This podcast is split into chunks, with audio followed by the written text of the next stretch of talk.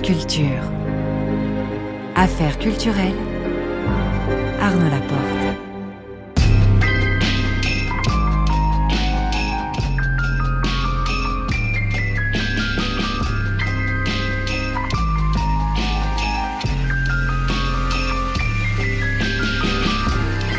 Ce soir, je reçois Stéphane Mercurio. Vers 19h45, le son du jour, ce sera Mae, Mira. Vers 19h50, le grand tour de Marie Sorbier qui sera ce soir à Clermont-Ferrand dans le Puy-de-Dôme pour nous faire vivre la 46e édition du Festival international du court-métrage. Le tout est réalisé par Alexandre Fougeron avec Marie-Claire Oumabadi à la prise de son.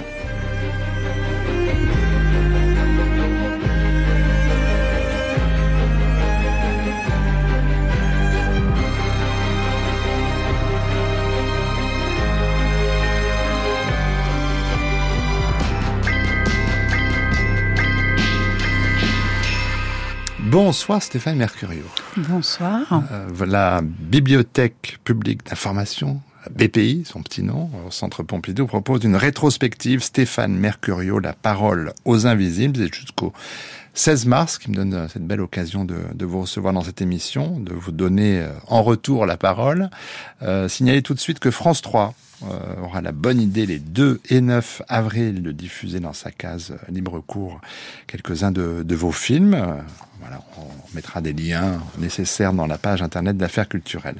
Alors, puisqu'il s'agit d'une rétrospective, on, va faire aussi des retours en arrière, comme on le fait avec tous nos invités.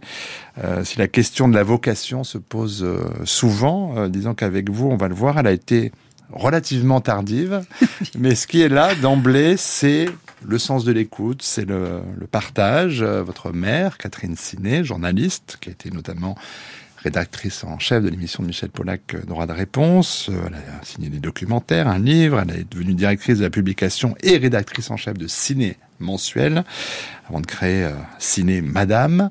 Euh, votre beau-père, Ciné, était le dessinateur et caricaturiste que l'on connaît, mais aussi l'un des régents du collège de pataphysique, ce qui n'est pas rien pour moi. Euh, votre mère, elle, issue d'un milieu plutôt bourgeois, très bourgeois, euh, Ciné, lui, d'un milieu prolétaire. Alors j'imagine qu'enfant, adolescente, Stéphane Mercurio, vous avez dû euh, voir passer dans la maison beaucoup de, beaucoup de monde et peut-être aussi beaucoup les, les écouter parler. Euh, quel souvenir vous avez de cette, cette jeunesse, cette adolescence? Oui, c'est ce que je, je, je, réfléchissais évidemment en venant ici et... Et en plus, une rétrospective, on pose beaucoup de questions sur. Euh, donc, je, fais un retour sur moi euh, contrainte et forcée. Et, effectivement, je pense que j'étais tout le temps dans une position d'écoute parce que d'abord, Ciné était un conteur absolument extraordinaire. Et euh, à la maison euh, des tas de gens, euh, voilà, ça allait des, Algériens, de, voilà, de, gens comme Coluche aussi. Enfin bon, il y avait vraiment plein de musiciens. Euh, et des gens qui avaient des choses à raconter. Euh, et donc je les écoutais, j'étais dans un coin, j'écoutais, je buvais leurs paroles et, et probablement, oui, voilà, j'étais à cette place-là, déjà tout petite. Ensuite, euh, j'avance, j'appuie sur avance rapide, vous commencez des études de droit, puis vous les quittez pour travailler dans un premier temps avec pour Action contre la faim et puis en 89 lors de l'organisation du concert de Renault à la Bastille ça suffa comme si c'était pour la suppression de la dette question reste d'actualité. Euh, vous rencontrez Christophe Ne déprimez pas. c'est vrai. vous rencontrez Christophe Hotzenberger, qui est futur réalisateur et producteur, mais qui est encore acteur à cette époque, sauf erreur. Qu'est-ce que cette rencontre déclenche pour vous, Stéphane Mercurio? euh, Oui, donc j'ai pas quitté les études de droit, j'étais ah bon au bout, hein, j'ai fait 5 ah, ans. Non, ah, non, bravo J'ai ah bah, vraiment... Respect. Voilà, je, comme je ne savais toujours pas quoi faire, je, je rencontre effectivement Christophe qui était déjà producteur. Ah, très bien. Euh, et c'est pour ça en fait qu'il avait travaillé sur, euh, enfin donné un coup de main sur ce concert euh, en aidant à filmer euh, les choses. Et euh, Christophe va m'inviter à boire l'apéro en fait. Voilà. Et ça démarre comme ça et je découvre avec lui ce que c'est que le documentaire, dont finalement, je crois que j'avais jamais entendu parler, parce que je connaissais le cinéma, le, le, reportage, mais ce, film-là hmm. était vraiment euh, inconnu pour moi. Donc je découvre avec lui le documentaire. Euh, je travaille avec lui pour, euh, pour un film. Et puis, en fait, je travaille avec lui deux ans parce que c'est un gros film sur les réfugiés d'Axel Clévenot, et donc euh, en trois épisodes. Et à l'issue de ces deux ans, je me dis, oh là là, je comprends pas grand-chose quand même à la réalisation documentaire. Et, là, bah, toujours Christophe va me présenter euh, Vincent Blanchet, qui est un des fondateurs des ateliers Varan, et je vais euh, démarrer les ateliers Varan. On y vient dans un instant, précieux atelier Varan, mais dire tout de suite quand même que dans votre rétrospective à la BPI, vous avez euh, choisi d'inclure cinq films de Christophe Otzenberger, ce qui est une belle idée, et euh, faire tout de suite un saut dans le temps pour évoquer ce très beau film, Petits arrangements avec la vie, que vous avez co-signé avec lui, mais qu'il n'a pas terminé, et cela vous le saviez euh, quasiment tous les deux en débutant de ce film, puisqu'il était atteint d'un cancer. Vous le filmez au travail, allant à la rencontre de gens qui, comme lui, ont une espérance de vie qu'ils savent réduite, des gens qui vont bientôt mourir. Euh, peut-être avant d'évoquer ce film, on va écouter la cinéaste Dominique euh, Cabrera, c'était en 2021. Dans ces années dont vous me parlez, ces années d'Algérie, il y a le cinéma déjà. Il y a le cinéma puisque mon père avait ouvert un petit magasin de photos et loué des projecteurs euh, Super 8 avec des bobines de films euh, et en particulier des bobines de Charlot et puis il filmait la famille, euh, il nous filmait, il projetait ses images sur les murs avec aussi des ombres chinoises. Enfin, j'ai l'impression que ces images-là de d'être vivant au présent sur le mur bah, euh, voilà, c'est mon amour du cinéma, il a dû commencer là en fait. Il a dû. Euh, euh, je savais même pas que c'était du cinéma. Je savais même pas qu'il y avait des auteurs en fait. Donc euh, c'est, je crois que j'ai aimé le cinéma pour presque une raison ontologique en fait, quelque chose qui fait que ce qui n'est pas là apparaît. Et voilà, cette magie-là, elle est, elle est toujours très très forte pour moi. Et vous avez passé tout à l'heure, euh, en, début d'émission, euh, un extrait de mon film autobiographique Grandir. Bon, qu'est-ce que j'entends? J'entends les voix et j'entends en particulier celle de mon père qui n'est plus. Et voilà, c'est le pouvoir tellement fort du cinéma de de restituer la présence au monde des êtres qui ne sont plus ou ne seront plus. Nous qui sommes en train de parler là, euh, voilà, dans quelques temps, nous ne serons plus là, mais quelque chose de, de notre, euh, je sais pas, être rayonnement euh, euh, sera sera là quoi. Et c'est vrai que dans l'impulsion que j'ai à, à filmer, je, je, je, pense que c'est c'est le la musique la plus forte en fait, capter ce qui va disparaître. Voilà, j'ai été constituée par ça et maintenant j'essaye toujours d'en faire quelque chose évidemment, j'ai pensé à ce film que vous avez réalisé avec Christophe Hotzenberger en, en écoutant Dominique Cabrera, parce que curieusement, c'est un film très solaire. Euh, ce film sur cet homme qui sait qu'il va mourir bientôt et qui va rencontrer d'autres gens qui vont mourir. Quelle place il occupe pour vous ce film, Stéphane Mercurio? C'est un film euh, vraiment euh, vraiment à part parce que c'est une proposition que m'a faite. En fait, avec Christophe, on avait ce compagnonnage euh, de cinéastes, finalement, d'amis. Euh, mais voilà, on se parlait de nos projets, de nos films. Christophe était particulièrement euh, long à se mettre en route. Il avait toujours été angoissé ou long à finir. Enfin, bon, il avait plein de questions. Il remettait en question les choses. Et, donc, on, il se sait malade. Il sait que voilà, il guérira pas et il veut faire un dernier film. Évidemment, je suis, je me dis que je, voilà, je suis à ses côtés pour pour en parler. Puis à un moment, en fait, il va me proposer de, co-réaliser le film. Et là, moi, je j'ai pas compris tout de suite. En fait, je lui ai dit oui, mais je lui ai dit oui euh, en pensant que qu'il avait peur de peut-être d'être un moment de, faiblesse, de plus réussir à tenir la caméra ou quelque chose comme ça, que ma présence sur le tournage le rassurait. Et puis en fait, euh, il n'arrivait toujours pas à démarrer le film. Et, et on, je décide de, de, de, de, faire un entretien avec lui. Je lui dis ça t'aidera, tu pourras reprendre ça pour ta voix off, on verra. Et on fait un entretien à la maison, chez moi. Et à la fin de cet entretien, on s'est regardé et on, avait trouvé chacun notre place dans ce projet. C'est-à-dire que j'allais faire ça, c'est-à-dire euh, le questionner au fil de son tournage sur ce que c'était finalement euh, le cinéma. Lui questionnait les gens autour de la question de, la vie et de la mort, en fait. Et moi, je le questionnais autour de cette question de, faire du cinéma, au hmm. fond, qui était, euh, qui était une question où je pouvais, moi, être, je pouvais pas être sur ces questions à lui.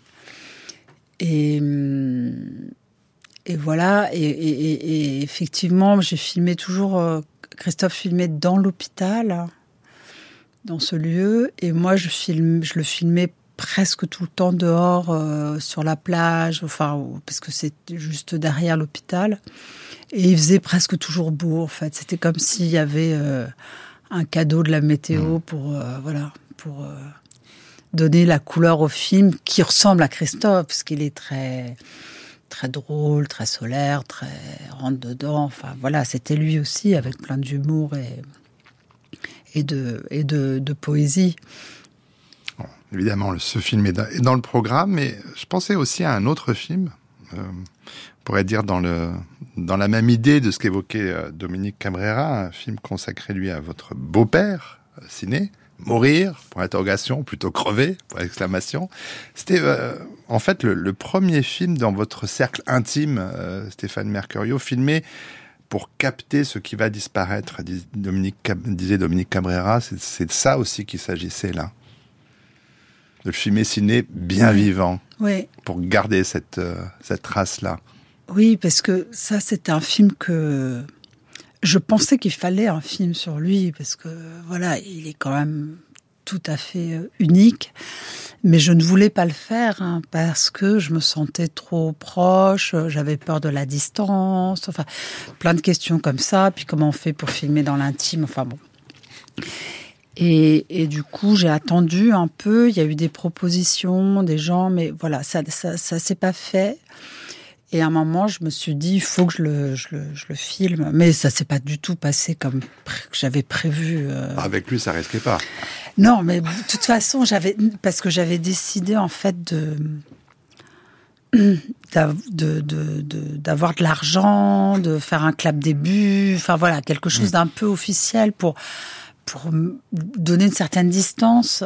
Et puis euh, et puis euh, et puis ça a commencé par le cimetière. La première scène que j'ai filmée, c'est vraiment celle du cimetière. Donc ah oui, quand ils vont euh, chercher le. Ouais, ma mère me dit, écoute, il y a une semaine, on a bu un coup avec Benoît Delépine et ils ont décidé de se faire enterrer tous ensemble et de, du coup d'acheter une tombe commune. Elle me dit on a rendez-vous au cimetière demain, est-ce que tu viens? Je dis bah oui, je peux pas rater ça. et donc euh, voilà, j'ai filmé cette première très sérieuse, séquence. Hein. très, très, drôle. Très drôle et, et Savoir combien on peut mettre une trentaine de personnes. Ouais, mais hein. pas vivant. Hein. ça, ça donne le ton du film, en effet, qui va être de cette nature-là. Mais toujours plus dans l'intime, si je puis dire. Euh, J'ai lu que vous aviez récemment filmé votre fille et l'une de ses amies, euh, et que vous-même vous préparez un film sur la question de l'âge des femmes, film qui partirait de de vous-même, Stéphane Mercurio. Euh, vous serez aussi devant la caméra cette fois-là? Je ne sais pas si ce film va se faire. J'essaie de le faire depuis 6 ou 7 ans ah et je n'y arrive pas. Et donc, euh, je suis pas loin de... De passer à autre chose de, bah, J'avais déjà un moment lâché. Je suis revenue en me disant, mais c'est pas possible quoi, que ce film, enfin, c'est quand même pile poil dans tout ce qui se dit, tout... Voilà. Et hum, je ne sais pas pourquoi... Euh, Euh, voilà, oui, avec des, des, des, des petites choses, euh, voilà, m'amuser, enfin, Mhm. essayer de, de, de- Vous avez m- moins, pas, alors, je sais pas, c'est pas, c'est pas du tout de la peur, euh, moins de d'appréhension à, à, à être dans une sphère proche. Je parlais de votre fille, mais de vous-même là pour ce projet-là. Alors avis aux, aux Ouais, producteurs, aux peu- financeurs. Hein, Stéphane Mercurio faire- a besoin d'argent. Disons-le. C'était un peu me faire violence, Ouais. euh, mais euh, mais on a envie en fait aussi à chaque fois de de, de, de tenter des aventures différentes, de, de, se donner des challenges, enfin des trucs euh, qu'on n'a pas fait, des contraintes, des donc là euh, s'amuser avec une écriture qui est effectivement est pas tout à fait la mienne. euh, filmer l'intime, filmer des bouts de papier entre eux, euh, voilà. Je ne ferai pas du cavalier parce que j'en suis bien incapable, mais inspiré entre cavalier et sophical quelque part dans cet espace-là, j'aimerais bien réussir euh, Bah, bah, ça quelque donne envie. chose. euh, voilà, mais euh, voilà, oui, j'ai filmé ma, ma fille et et en fait. euh, au moment du confinement, au moment où on était tous en train de se poser la question de notre futur finalement, hein, de quel allait être l'avenir, euh, j'ai eu la chance de me retrouver avec euh, ma fille et euh, une de ses amies, Bérénice, qui vivait avec nous depuis trois ans, donc qui fait partie de la famille. Et toutes les deux, c'était l'année du bac et voilà. Et donc cette question intime qu'elles ont euh, de leur avenir, du fait de, de bientôt s'envoler vers d'autres choses, euh, euh, se raconte là pendant les trois mois où j'ai eu les deux ados sous le nez, contrairement à d'habitude, parce que d'habitude elles sont évidemment parties par monts et par voies, et Mm. quand elles reviennent, c'est juste pour se faire nourrir et s'écrouler euh, d'épuisement dans une chambre. Voilà, donc euh, au plus près cette fois. Alors, j'ai beaucoup euh, anticipé. euh, revenir quand même, en effet, comme vous l'avez dit, à ce passage aux ateliers Varan. Là, on est au début des années 90. euh, atelier 92, Varan, euh, très rare et très précieuse école de formation professionnelle au documentaire. C'est là que vous réalisez votre tout premier film, Stéphane Mercurio, Scène de ménage avec Clémentine, un titre comme un jeu de mots, puisque il s'agit de filmer le quotidien d'une femme de ménage, un film qui sera diffusé sur Arte. Euh, qui s'appelle Clémentine. qui oui, qui s'appelle Clémentine, évidemment, sinon c'est pas drôle. Euh, réalisé, euh, enfin, euh, c'est une révélation pour vous à ce moment-là? Ah oui, mais c'est pas enfin parce que je, je- même, je- enfin c'était tout à fait Inattendu? Inattendu, hors de ma portée. Enfin, je, on m'aurait dit tu veux être réalisatrice, j'aurais dit non. Enfin, c'est pas pour moi. Enfin, c'était euh, donc. euh, J'y vais pour euh, pour être une meilleure assistante, vraiment, hein, sincèrement. Oui, oui, pour comprendre quelque chose de documentaire. Je me dis voilà, comme ça, ce sera bien. Et et là, tout à coup, je sais pas, le sentiment de trouver sa place dans le monde, vraiment. Enfin, il y a quelque chose comme ça de d'inouï, d'un plaisir, d'un voilà, c'est à la fois euh, d'un amusement, d'un enfin, je, je, je, je me trouve, enfin, je sais pas comment Dans dire votre élément, à Voilà. votre place. Ouais. Avant de poursuivre ce parcours, votre choix musical, euh, qui s'y rattache, ce qui doit, ce qui est dit doit être fait, euh, de Jacques Higelin. Euh, Jacques Higelin qu'on a entendu l'autre jour avec Olivier Mossé. On, on l'entend encore avec bonheur ce soir. Pourquoi ce choix, Stéphane Mercurio Euh, alors, je- parce que euh, sur mon premier film, euh, qui n'est pas dans la rétrospective, enfin mon premier film où j'ai fait toute seule, j'ai bricolé, j'ai suivi, je me suis retrouvée parce que Ciné euh, y était allé d'ailleurs, euh, avenue René Coty avec euh, des euh, familles euh, mal logées qui occupaient l'école maternelle de l'avenue René Coty avec le DAL à l'époque, droit au logement dont on parlait beaucoup.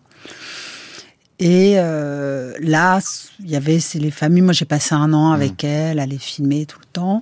Et il y avait euh, Albert Jacquard et Jacques Higelin qui étaient vraiment beaucoup là, qui étaient vraiment. euh, et donc j'ai des très beaux moments. euh, le film tient pas complètement la route, mais j'ai de très beaux moments avec euh, avec Higelin qui venait euh, faire des concerts juste pour les familles ou des moments comme ça. Et, hum, et voilà, enfin, c'est un peu le début et c'est c'est une époque. Et il chantait cette chanson-là à ce moment-là parce que c'était celle qui venait probablement de d'écrire et c'était voilà. Et c'était ce qui est dit doit être fait.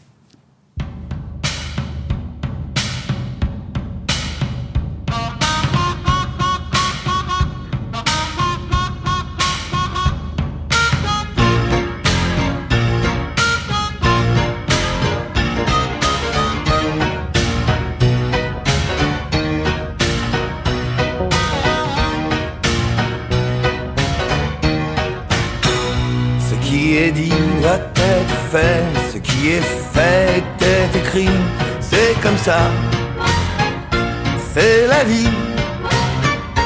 24, 9, 90, ma petite gonzesse a vu le jour dans la nuit. C'est comme si un tremblement de terre, un volcan, un raz de marée me secouait de la tête aux pieds le long de la voie lactée le long de la voie lactée. Soleil de plomb dans la nuit noire, je me sens comme un lion dans un square, c'est la vie. C'est le traquenard de l'aube jusqu'au lendemain matin. J'ai alerté tous les pingouins de ma galaxie.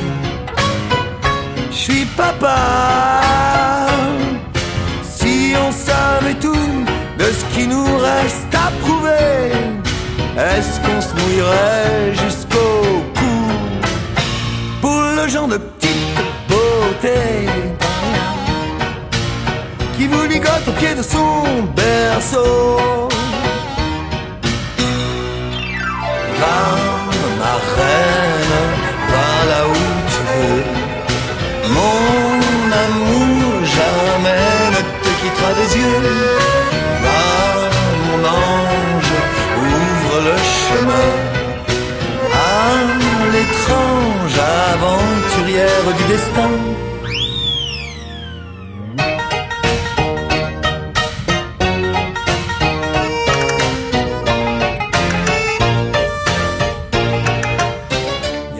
Musique de Jacques Higelin qui accompagne euh, ce moment, Stéphane Mercurio, où vous participez au combat, aux actions euh, UDAL, l'association pour le droit au logement, avant de créer aussi avec un groupe d'amis le, mensuel La Rue, vendu à la Criée. Euh, vous en serez rédactrice en chef de ce mensuel. Peut-être écouter ici Christophe Ozenberger sur France Culture en avril 99 sur ces questions-là. Changer les foyers, moi j'ai envie de dire changeons les foyers changeons les foyers qui sont euh, qui sont gérés euh, euh, non pas par ou des fonctionnaires ou des personnes compétentes, mais par moi je les appelle des capots, mais par des anciens hébergés eux-mêmes, des anciens hébergés eux-mêmes qui font régner une loi de terreur, qui font régner une loi de de de de, de ouais de terreur avec les plus faibles et les plus forts. Je pense que si ces foyers étaient mieux géré, je pense que les gens iraient plus. Je pense que si les foyers, même ceux d'Emmaüs, n'étaient pas euh, euh, euh, pour la plupart des grandes salles avec 50 ou 60 lits, sans casier, sans que les gens puissent y mettre leurs chaussures, leurs blousons ou leurs portefeuilles, je pense que les gens iraient plus. Et moi, permettez-moi juste de vous dire, c'est pas une liberté de dormir dehors. Ça peut pas être une liberté de dormir dehors. Et quand vous dites ça, je crois que les clochards ou les pauvres que moi j'ai pu rencontrer, ceux qui sont dans la misère, les gueux comme parfois ils s'appellent, je crois qu'il s'invente une liberté pour supporter une vie absolument insupportable. Mais je ne pense pas, moi, une seule seconde, que la liberté dans ce pays soit de, pouvoir, euh, d'être obligé de, ou d'aller mendier au resto du cœur, ou de fouiller les poubelles pour manger. Alors, ce que vient de dire euh, Christophe Ottenberger, euh, c'est ce que aussi vous avez euh, voulu filmer, Stéphane Mercurio. Vous évoquiez Vivre sans toi, chronique d'une expulsion ordinaire, mais il y en aura un deuxième qui est Cherche à venir avec toi, ce second film, qui est lui dans la rétrospective, à la BPI. elle porte sur la question du relogement des SDF. Vous les accompagnez dans les démarches, comment faire pour pour en effet avoir un toit qui permette d'avoir un, avenir. On va on va revenir sur la, la méthode de de travail, mais euh, il faut aussi parler des personnes qui vous accompagnent euh, ou qui vous ont accompagné longtemps. En premier lieu, votre productrice, Viviane Akili, quelle place elle occupe dans votre parcours?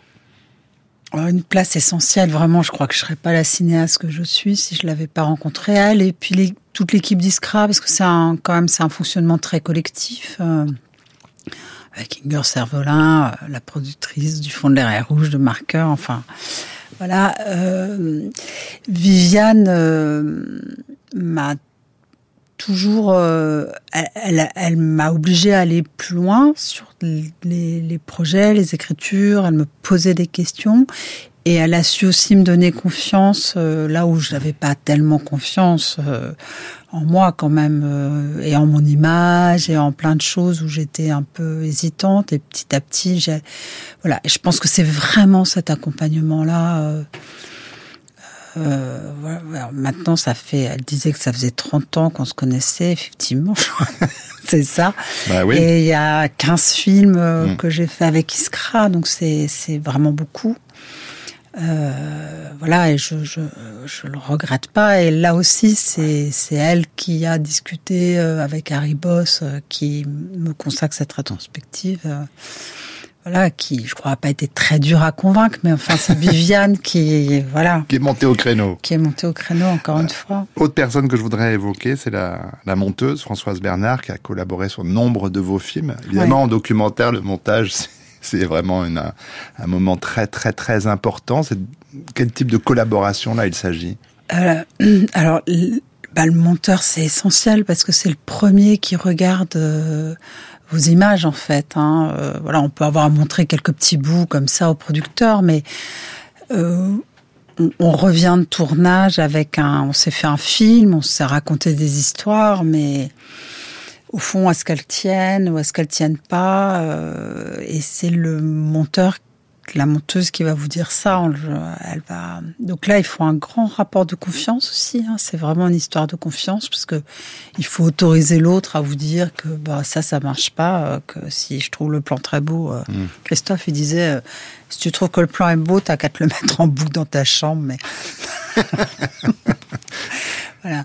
Donc et ensemble, voilà, on parce que elle m'a dit l'autre jour ce dont j'avais pas tellement conscience à l'époque, euh, qu'elle aussi démarrait un peu, enfin elle avait fait des films mais plus pas vraiment de ce type-là, donc disons dans le documentaire de hmm. création pour euh, et, et, du coup on s'est on a grandi un peu hmm. ensemble, on a cherché les films et puis comme en plus elle a pas mal d'humour, enfin voilà il y a un truc qui marche bien parce que moi, j'aime bien quand je peux, c'est pas toujours très facile, mais ramener un peu d'humour, pouvoir rire des, des situations, euh, évidemment toujours avec les gens, mmh. jamais contre eux, mais voilà, essayer de, de même quand c'est dur, même quand c'est amener un peu de cette la vie quoi.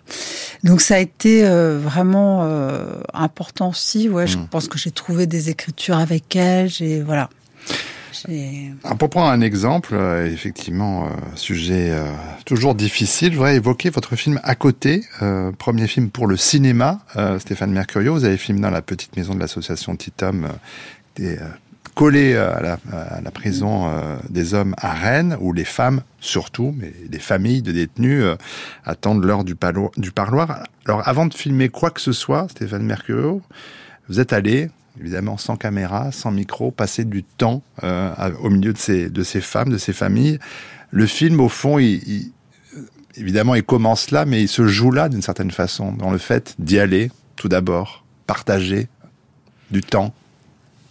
Oui, j'ai passé beaucoup de temps euh, de mon fait parce qu'on avait choisi, avec Anna Zisman qui m'a proposé le projet. Euh, on a visité beaucoup de lieux pour déterminer. J'ai écouté, j'ai écouté les gens parce qu'il faut comprendre euh, pour trouver une, forme, une euh,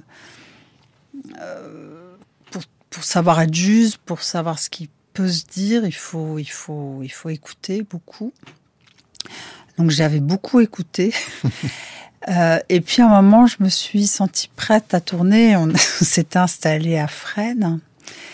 Et hum, j'étais revenue euh, en septembre. Euh, et, hum, et, là, en fait, il y a eu un nouveau directeur de prison qui m'a jeté mmh. dehors en me disant de quel droit vous êtes là.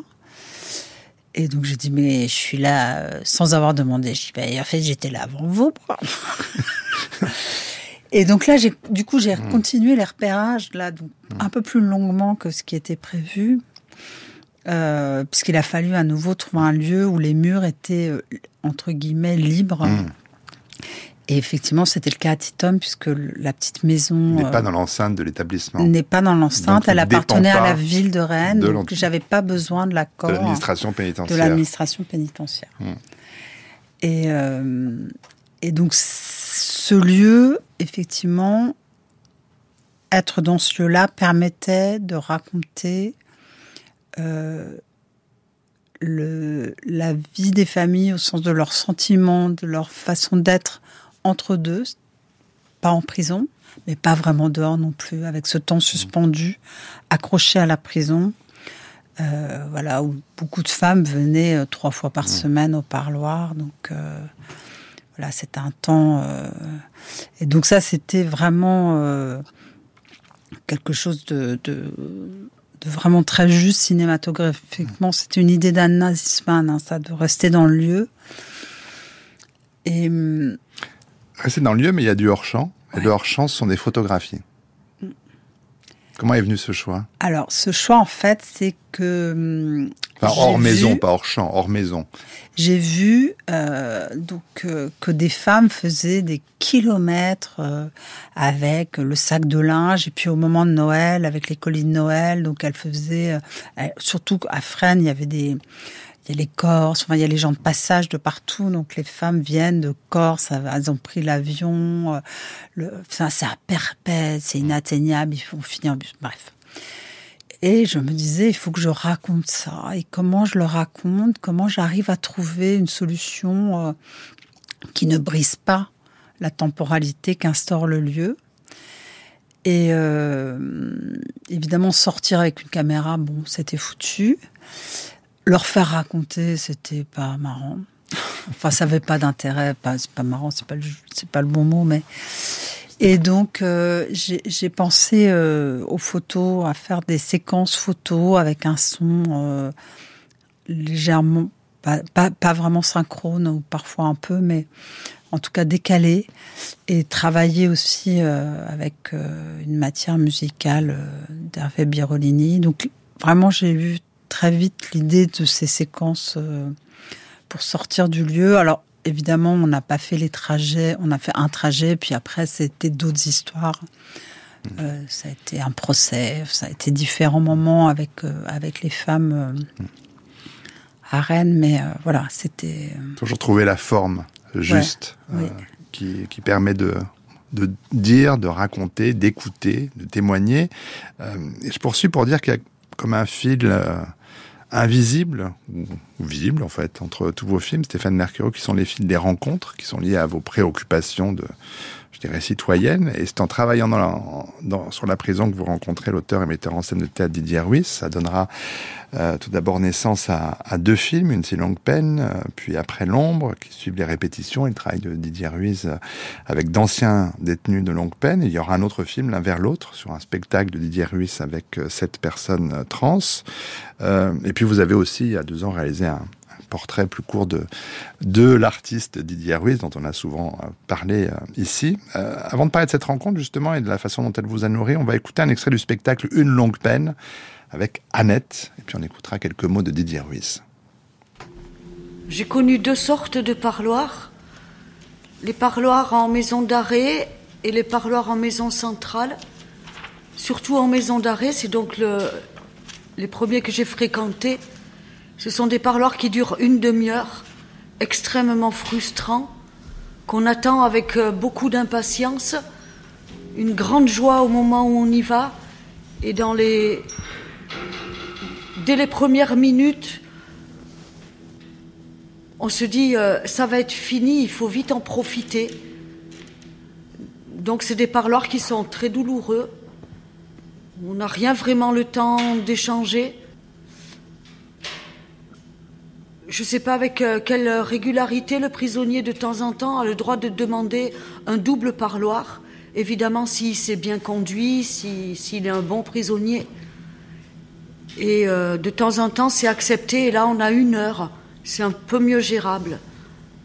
Moi, le parloir que j'ai connu en, maison centrale, il y avait une grande pièce pour euh, les familles et une petite pièce qui avait, je crois, six box où on, allait euh, là en couple. Le surveillant des parloirs euh, avait un point stratégique entre les deux pièces. Et euh, il était discret, il restait tout le temps tourné. On pouvait, on pouvait arriver même à faire l'amour parce que le maton était discret, ne regardait pas. Pour moi, le, le théâtre de l'humanité, c'est celui qui rend compte de la société et c'est celui qui fonctionne vraiment comme un miroir où on se voit, euh, où on voit son reflet sur le, sur le plateau et, et, et, et avec euh, un théâtre qui parle de nous. Enfin, Donc un théâtre de réalité? Un théâtre d'identité et de, de, qui renvoie à notre singularité. On est avec euh, votre film Une si longue peine, Stéphane Mercure, dans un cadre quand même particulier, passionnant, puisque vous filmez un artiste au travail, le film étant lui-même votre œuvre. Euh, c'est une curieuse euh, alchimie du coup qui s'opère dans, dans ces films-là. Qu'est-ce qui vous passionne tant dans le dans le travail de Didier Ruiz, passion que je partage. Hein, J'ai souvent dit sur cette antenne. Euh, alors au début, on se connaissait pas, hein, vraiment. Enfin, moi, je connaissais pas son travail, euh, donc euh, voilà. Il, il, alors le, la première chose qui se passe là aussi, euh, ça s'est fait en, un café en cinq minutes.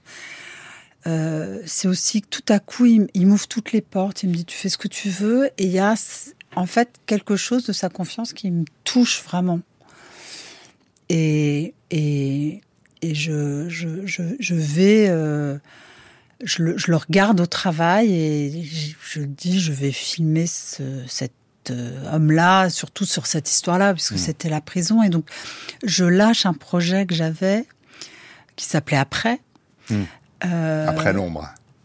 C'est devenu après l'ombre, mais qui était, oui. enfin voilà, ouais, c'était la même chose. En fait, chose. je me suis rendu compte qu'avec lui, je pouvais raconter la même chose. Mmh. Euh, autrement. Et je crois qu'on a une, un rapport aux autres un peu de, de, même nature. Enfin, il y a quelque chose de similitude entre nous. Euh. Et euh, voilà. Alors évidemment, filmer le travail de quelqu'un d'autre, ça oblige à vraiment à se poser la question de sa place encore plus que d'habitude, puisque il fallait évidemment pas que je sois à sa place fallait pas que je fasse du théâtre filmé, donc euh, voilà, il fallait que je sois ailleurs et, et, et, et les rencontres, bon là en réécoutant Annette, euh, que j'ai écouté euh, évidemment des milliers de fois sur la table de montage et voilà, je, je, je il y a une intensité euh, de, de, ces mots qui est celle de ces enfin qu'on retrouve hein, dans les femmes. Euh, évidemment, elle me rappelle Chantal, une mmh. des, des, des, femmes d'à côté, mmh. voilà, avec cette même euh, cette même puissance, enfin quelque chose de vraiment euh, qui moi me, touche, m'interroge, me voilà. J'en profite hein, pour signaler que le nouveau spectacle de Didier Ruiz, Mon amour, euh, sur un texte de Nathalie Bittan avec des comédiens professionnels et amateurs. Ça commence demain. Je le vois euh, demain. Et ce sera jusqu'à dimanche à la MC 93 à Bobigny. Donc ça, c'est voilà une très bonne nouvelle. Mais euh, pour, euh, pour parler de votre film le plus récent, Les habits de nos vies, il me semble être euh, y avoir une forme de contamination du travail de Didier Ruiz dans, dans votre cinéma, parce que là, vous avez convoqué des personnes dans une boîte noire une cage de scène pour qu'elles et ils se racontent euh, à travers le, le, leurs habits. Euh, le, théâtre, ça nourrit votre cinéma, là? Oui, alors j'avais déjà un peu travaillé euh, comme ça avec Grégoire Korganov aussi sur les photos. Aussi, ça se passait dans une boîte noire. C'était bon, mais là en fait, j'avais cette idée. enfin, ce, ce, film écrit sur les habits de nos vies des gens qui venaient avec un vêtement et qui racontaient. Je me demandais vraiment euh, où tourner euh, ça. J'avais pas envie de le faire chez les gens. Enfin voilà. Et, et Didier, effectivement, était à la maison des métallos et m'a proposé une résidence et on a profité euh, de l'occasion pour démarrer, faire des mmh. essais, les premiers tournages là-bas. Mmh. et donc, euh, effectivement, dans un théâtre. Euh, et, et, et, là, je, je, passe le pas, puisque là, pour le coup, c'est moi qui. Euh, vous faites venir les gens à vous devant votre caméra. la mise en scène. Mmh. Dans cette neutralité, du coup, la subjectivité est encore plus forte, parce qu'ils sont très différents. Ouais. Ils sont. Euh, moi, ça m'a. En fait, je savais pas ce que ça allait donner. Hein. Je, je, voilà, c'était la première fois que je faisais une chose pareille. Et hum, j'avais un peu peur.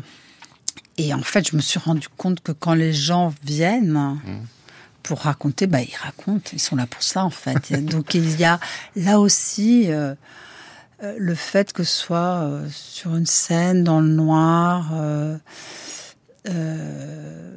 permet une, une sorte d'intimité qui fait que les gens racontent tout à coup de façon extrêmement rapide, donnent fait d'eux de façon assez, euh, assez incroyable. Peut-être une dernière question, Stéphane Mercurio, en lien avec cette euh, rétrospective. Je ne sais pas si ça vous arrive souvent de revoir vos films. Là, j'imagine que vous avez dû. Qu'est-ce que ça provoque en vous? Euh, c'est une drôle d'expérience parce qu'effectivement j'ai revu des films que j'avais pas vus depuis longtemps. Alors il y a il y a d'abord le jugement. Parfois, on dit oh quand même là. ou, là quoi Là, j'aurais pas dû garder cette pas séquence. Dû faire j'aurais dû couper avant. Peut-être que j'aurais pu un peu plus euh, soigner le cadre ou je sais pas. Enfin. Des, des, des, petites choses comme ça, ou le commentaire, là, vraiment, c'est trop. Ah, pourquoi j'ai cédé là-dessus euh, euh, Donc, il y a des petites choses comme ça, mais passer ça, on s'en rend compte aussi. Euh... D'abord, pour revenir à ce mmh. que vous disiez tout à l'heure, on voit les morts.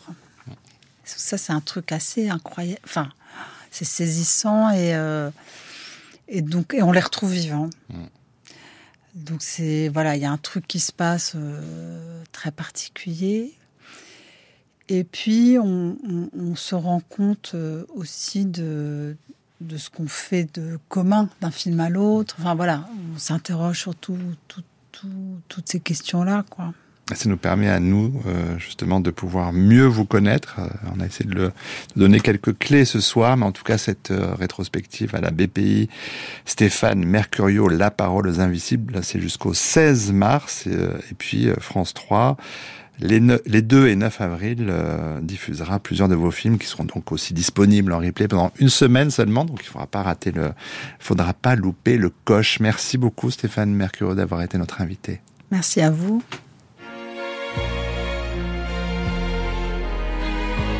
France. Affaires culturelles. Arnaud Laporte. Comme beaucoup de Brésiliennes et Brésiliens, Meira Mat Nunch, connue sous le nom de Senmir, a dû écouter de nombreuses fois la chanson Construção de Chico Buarque, tragique poème sur une journée ordinaire qui conduisit à la mort d'un ouvrier. Chico Buarque était non seulement un maître de la chanson, mais aussi un formidable héritier des musiques populaires. Bossa nova, samba, choro, jazz, sa musique brassait une pluralité d'influences. Le panel sonore de Mira est lui aussi d'une grande richesse.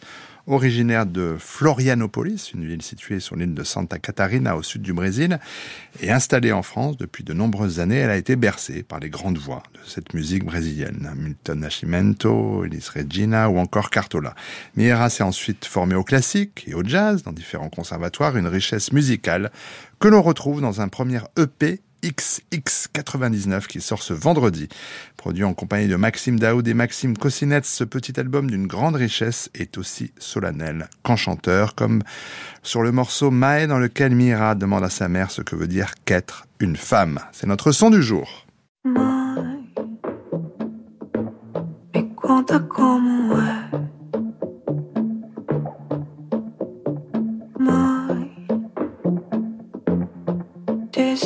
Difícil ser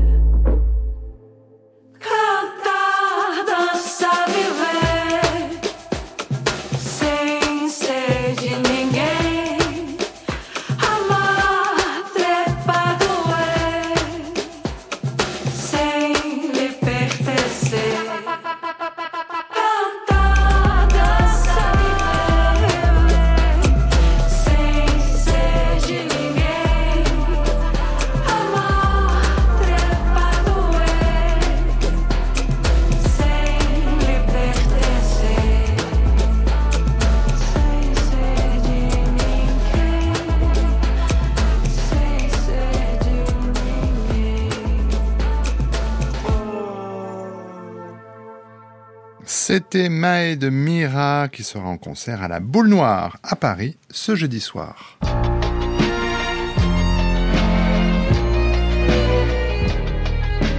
France Culture, le grand tour, grand tour, grand tour. Marie Sorbier. Chère Marie, où êtes-vous ce soir? Bien bonsoir Arnaud, je suis à Clermont-Ferrand qui se transforme comme chaque année depuis 45 ans en capitale du court-métrage pour quelques jours. Des centaines de films, des milliers de spectateurs et de professionnels se pressent dans les salles pour découvrir le meilleur du court-métrage d'ici et d'ailleurs.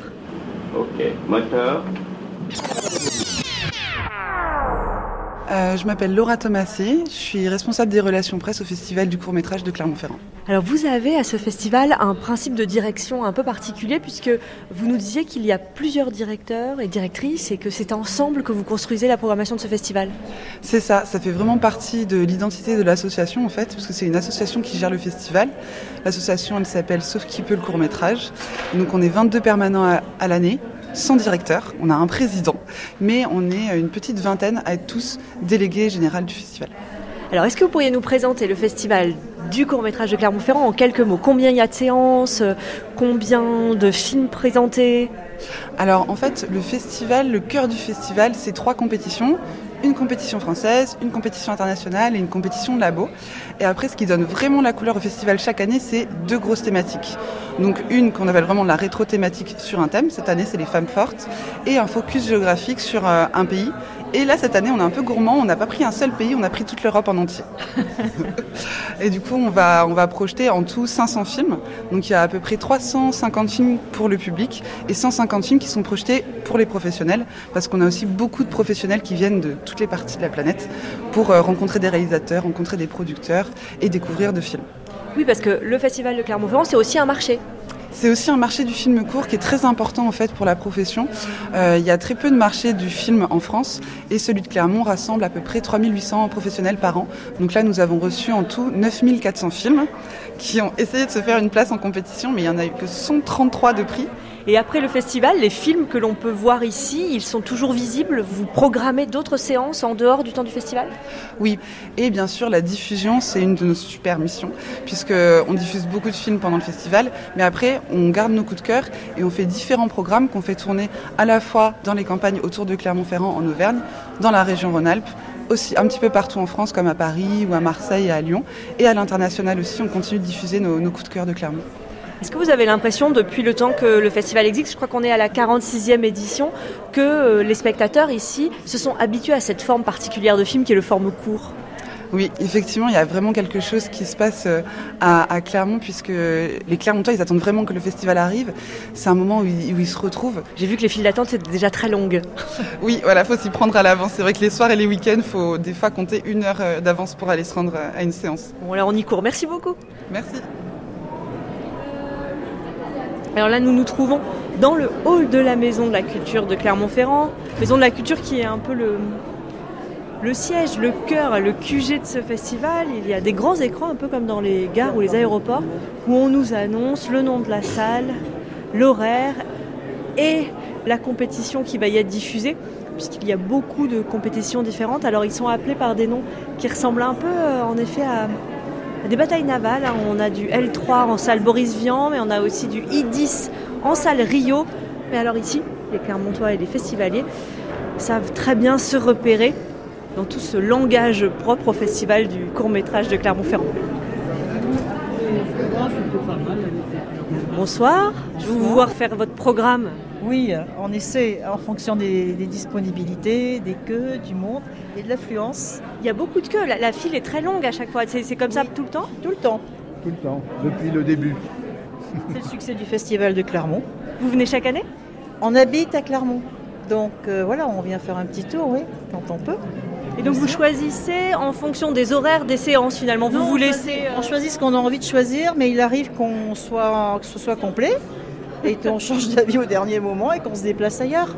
Parce qu'il y a une proximité entre chaque spot, donc c'est c'est pratique pour ça, quoi. Voilà. Et chaque année, donc, vous avez fait des découvertes euh, cinématographiques? Ah oui, parfois on est déçus, c'est c'est surprise hein, le festival. Voilà, c'est la surprise. Parfois c'est formidable et on sent que le public adhère complètement et parfois bon ben, c'est moyen. On applaudit quand même, mais c'est moyen. Votre rôle, c'est pas de les aider. Il y a des associations qui font ça très bien.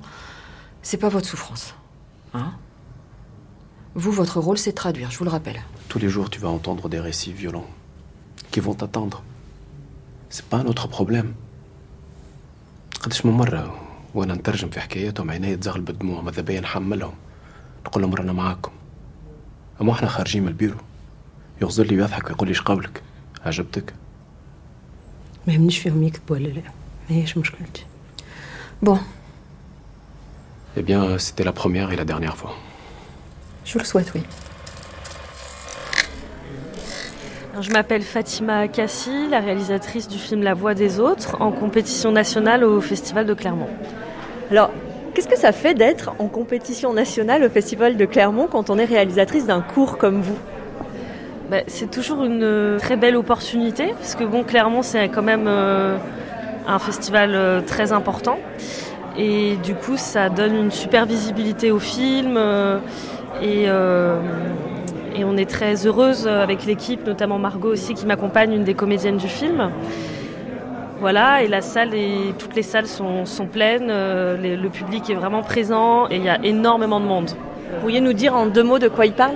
Oui, donc c'est l'histoire d'une interprète, euh, alors interprète au sens de la traduction, qui euh, travaille au sein d'institutions euh, françaises comme euh, ce qu'on imagine être l'OFPRA ou la Cour nationale du droit d'asile, Et euh, au contact en fait des personnes exilées dont elle traduit les récits, elle se retrouve euh, confrontée en fait euh, à sa propre histoire, puisqu'en fait elle partage l'histoire des gens qu'elle traduit en partie.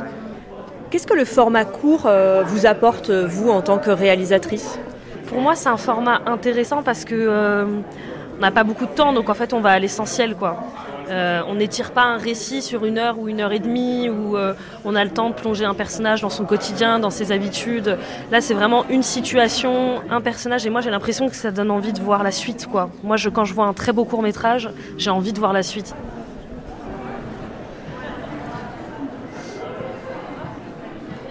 Bonjour. Bonjour, euh, donc euh, là on est au marché du film court qui est un peu le centre névralgique de tout ce qui est professionnel euh, à Clermont-Ferrand. Donc c'est un marché qui existe depuis presque 40 ans, ce sera la 40e édition l'année prochaine.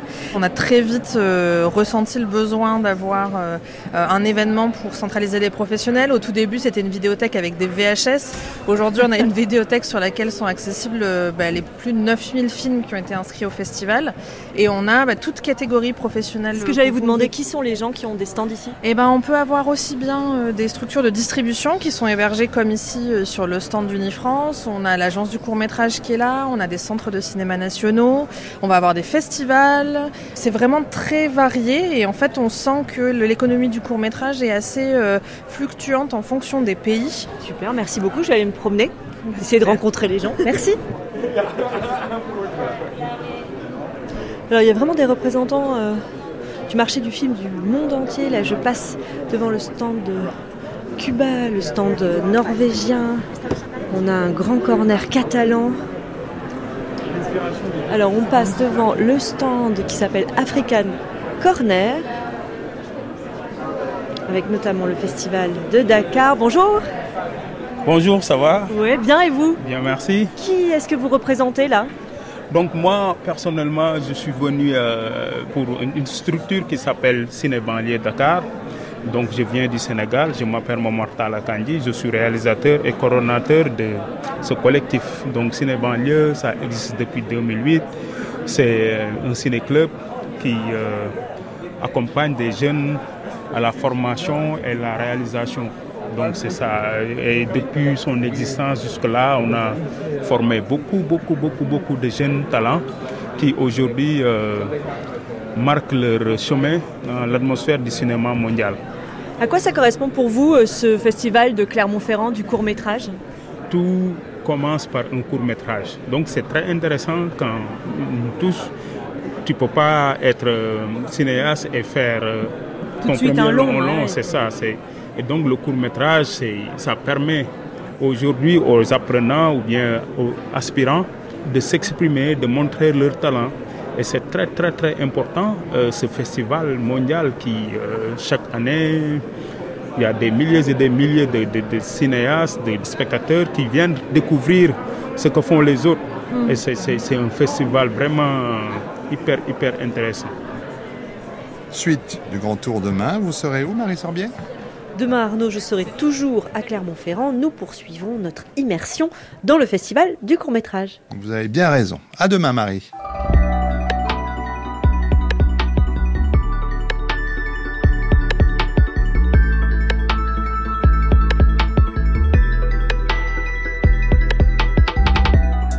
Cette émission, comme toutes celles de la chaîne, à écouter ou podcastée sur le site de France Culture ou via l'application Radio France. Émission préparée avec Boris Pinault, Anouk Minaudier, Jules Barbier, Marceau Vassy, Lise Ripoche et Bérénice Oursorigaraille.